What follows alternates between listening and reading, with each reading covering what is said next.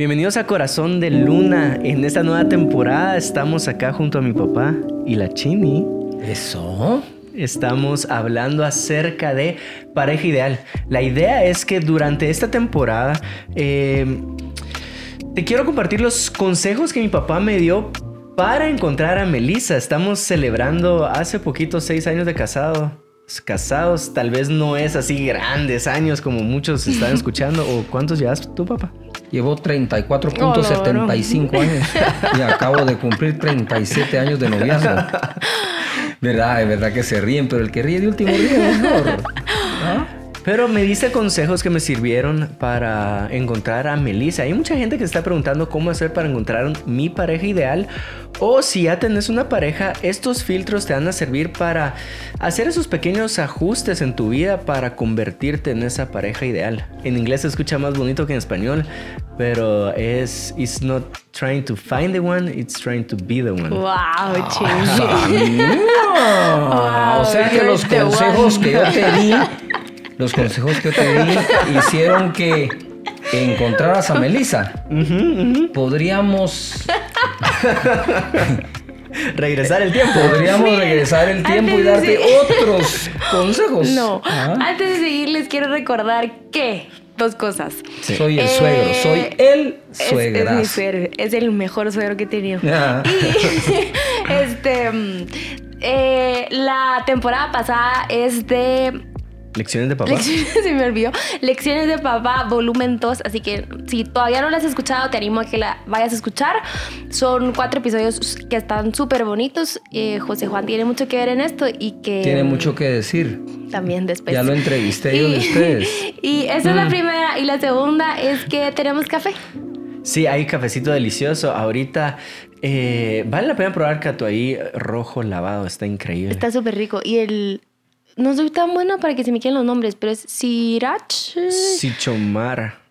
Algo así, ese no, ese, Me lo debería saber, pero Honey y está bien rico también. Buenísimo. Proverbios 18:22 dice, quien haya esposa haya la felicidad, mientras de su favor le ha dado el Señor mientras de su favor le ha dado el Señor. ¿Sí? Mi papá también me dio consejos para leer que no estoy aplicando ahorita. Em, entonces, van a ser cinco episodios en cada uno de los episodios. ¿Usted sabía que sacó 36 puntos en ciencias? Hubo un año que saqué 36 puntos en ciencias naturales. Es que me dijo, mira. Pero ¿y por qué, a ti te, por qué a ti te lo contó y a mí me lo escondió? No, porque... Vos falsificaste mi firma en esas notas. Babi, me dijo, mira, tengo las notas de Juan Diego, pero están guardadas en la oficina de la pastora. ¿Te, te sirven? Y yo, no, pero miremosla. y cuando voy viendo 36, digo, ching, ¿qué tenés que hacer para pero sacar no, sacó 36 sobre 40. En ciencias. Ay, cómo lo defiende. No, sí la perdió. Pero cierro paréntesis, dale. Un consejo que mi papá no me dio es, no busques mujeres escarnecedoras. Yo te dije, escarnecedoras, bulineras, no. Y ahí vas vos, igual que con la materia, 36 puntos. Entonces, cinco consejos. Cinco consejos cada episodio. 36 puntos sacó en eso también el bebé. No. Miren, fíjense que me quedé con el café por que no sé por dónde agarrarlo para tomármelo. Primer consejo eh, me diste, papi, fue buscar a alguien que ya sea feliz. Ajá. Entonces creo yo que hay mucha gente que se pone esta carga de, no, no, yo voy a ser feliz a, mi pareja. Incluso eh, si lo usan o lo dicen de esta forma, es yo le tengo que agregar felicidad. Entonces, ¿te recuerdas un poquito ese consejo? Sí, me acuerdo. Es una trampa de que uno cree que uno tiene el potencial de hacer feliz a otra persona.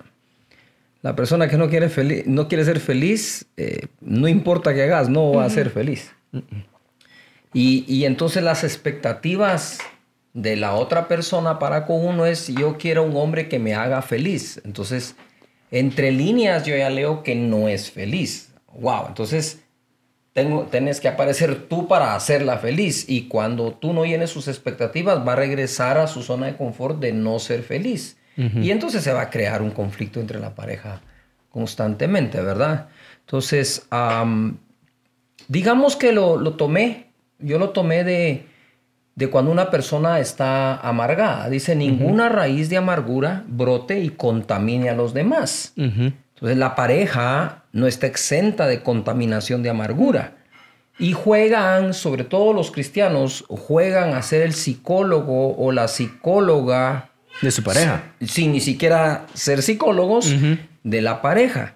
Entonces se vuelve una, una cuestión más de terapia que de amistad y que de cariño y, que, y de amor. Entonces, por eso decía, mira, no vayas a buscar una persona que, eh, que no sea feliz, porque para empezar, si no es feliz, también va a tender a la codependencia enfermiza, no la ese grado de, porque todos tenemos cierto grado de codependencia, obviamente, eres su esposa, su, su esposo y se aman y dependen el uno del otro, pero e, eso era básicamente lo que te quería decir, le digo a todos, o sea, con amargados ni a la esquina.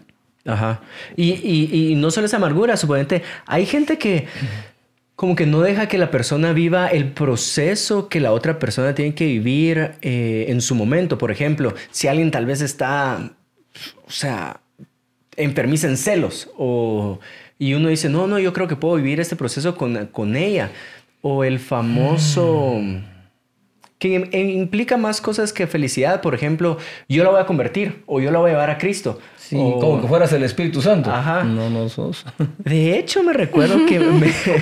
Contaba de, hecho, de hecho, me recuerdo que, y acá lo voy a decir enfrente de la china, me diste permiso una vez de salir y de noviarme de alguien que no era cristiana. Solo para que comprobaras que no había que hacerlo. Ajá. Sí. Que cuando yo lo cuento sorprende a muchas personas de cómo tu papá te dio permiso. Perdón, Chini. No era para que después cuando te conociera. No, no ahí, ahí la onda era estabas en esa época, eh, cumpliste 18 años. Lo primero fue, papá, ya tengo 18, puedo tener novia. Entonces para mí no fue tanto si la persona ya conocía al Señor o no, como que, ok, ya tenés 18, vamos a ver si el número refleja lo que necesitas tener para un noviazgo.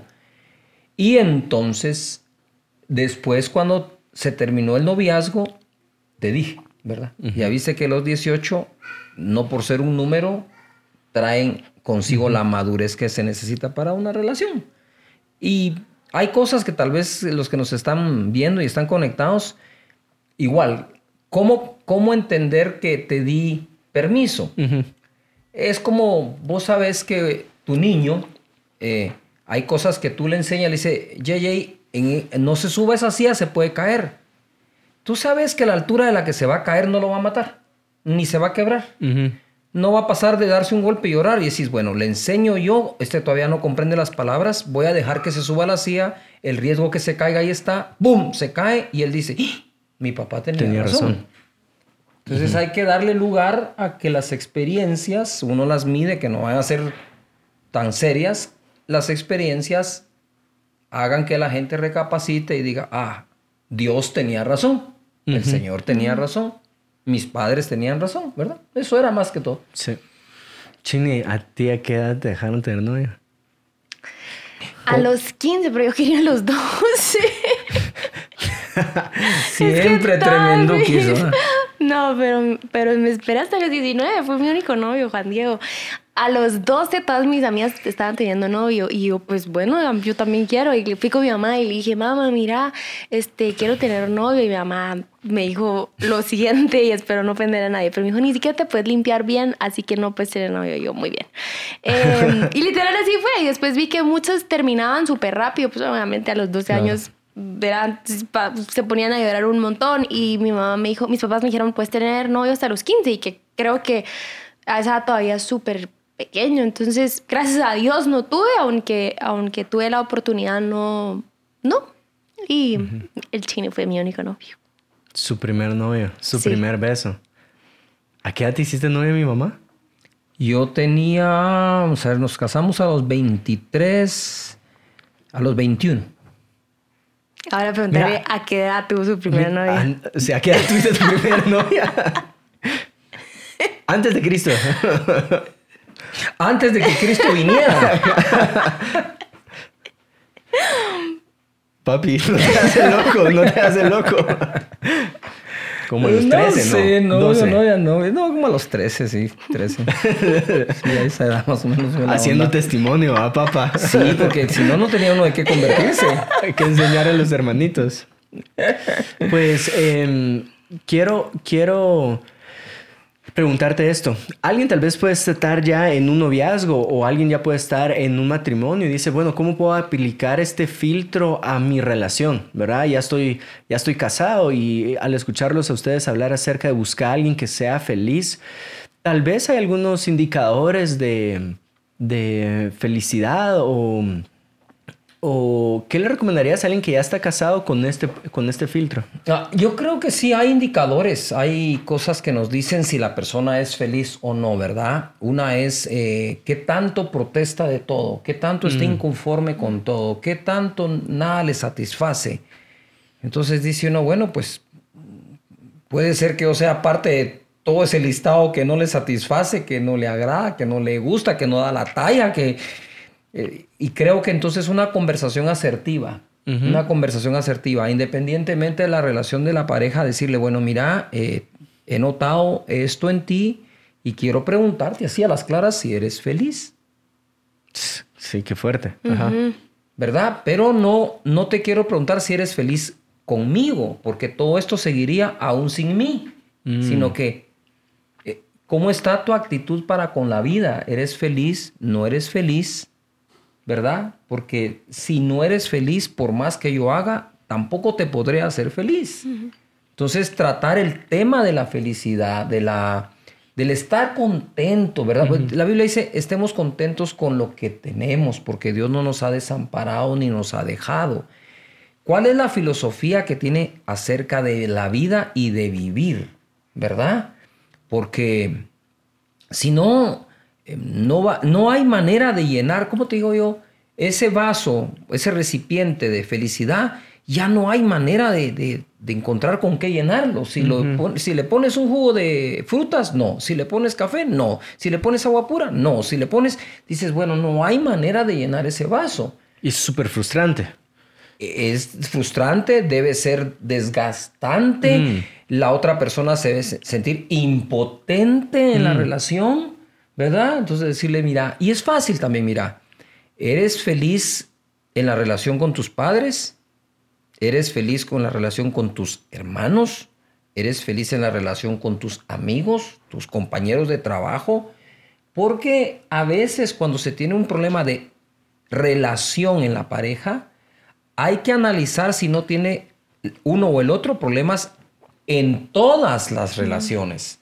Entonces, por lo menos sabes que el problema no eres tú, sino el problema es con todos. O sea, es, una- es un problema que tiene relacional. Y al final las parejas, padres, hijos, esposos, novios, amigos, son relaciones. Sí. Sí. no Ahora, es otra cosa. em, si, si tal vez tú sos una de esas personas que le puedes decir, ay, pastor, o sea, sí, me quejo mucho, eh, no estoy feliz con mi trabajo y lo estoy llevando con mi pareja, ¿qué consejo le podría dar para que pueda ser feliz? Yo creo que aquí hay que ser muy prácticos, ¿no? Sí. Número uno, yo haría una- un listado de las cosas que más me molestan en la vida. Mm. O, o, primero el listado de las cosas que me molestan y de ahí le voy poniendo A, doble A, triple A. Es decir, a qué grado de, de molestia de, me, me lleva, ¿verdad? Que sería, que sería bueno mencionar, me imagino que, que serían acciones más que personas, ¿verdad? Tal vez alguien Sí, dice... ah, acciones, sí. No, no, no, no, no un listado de personas. mi suegra. No. Ey, la mi suegra, mi suegra, mi esposa. No, mi suegra no. ah.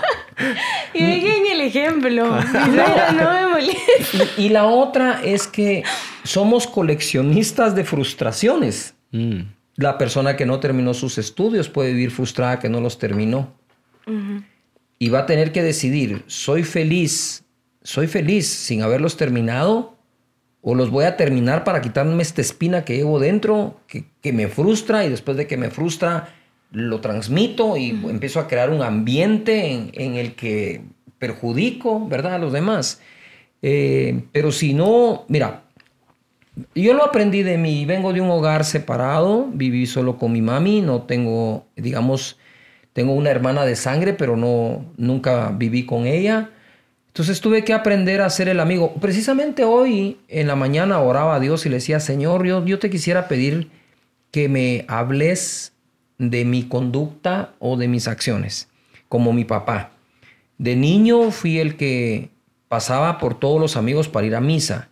De niño ah, fui el que ahorré para comprarle una muleta o muletas a un amigo que tenía polio. Ahorraba para darle al niño que cuidaba los carros. Pero digo, Señor, yo lo hacía por amor a la gente, yo lo hice o lo hice como un mecanismo de defensa, que yo era el niño de la colonia que cuya madre estaba separada o divorciada y los demás no. Yo y mira, fue impresionante porque termino de orar, voy y entonces ya enciendo el celular y en un chat que tenemos de algunos amigos pastores, uno pone un salmo y dice, porque me conociste desde mi niñez y me mm. formaste. Mm. Entonces Dios contestándome, no, no, no, hijo, estás bien. Sí era por amor a los demás.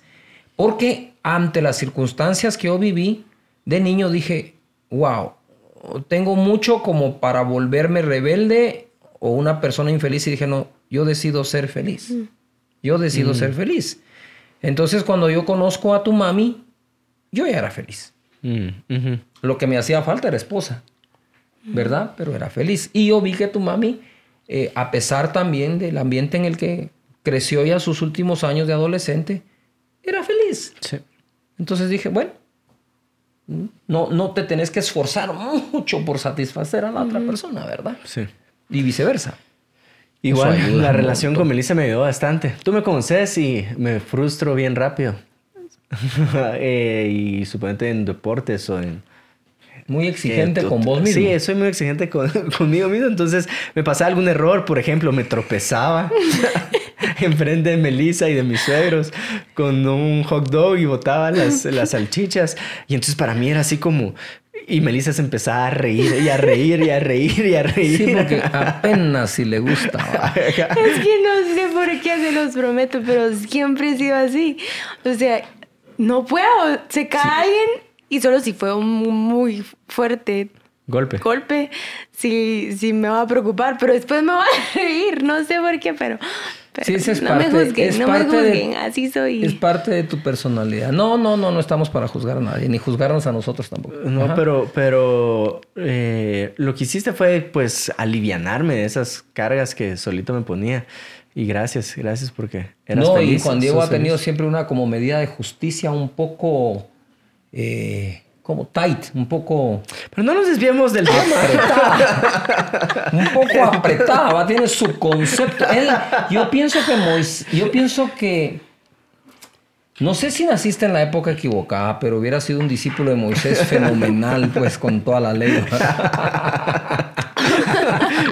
no, no, estamos bromeando aquí. Sí, sí, lo sé. De eso lo salvé. Entonces...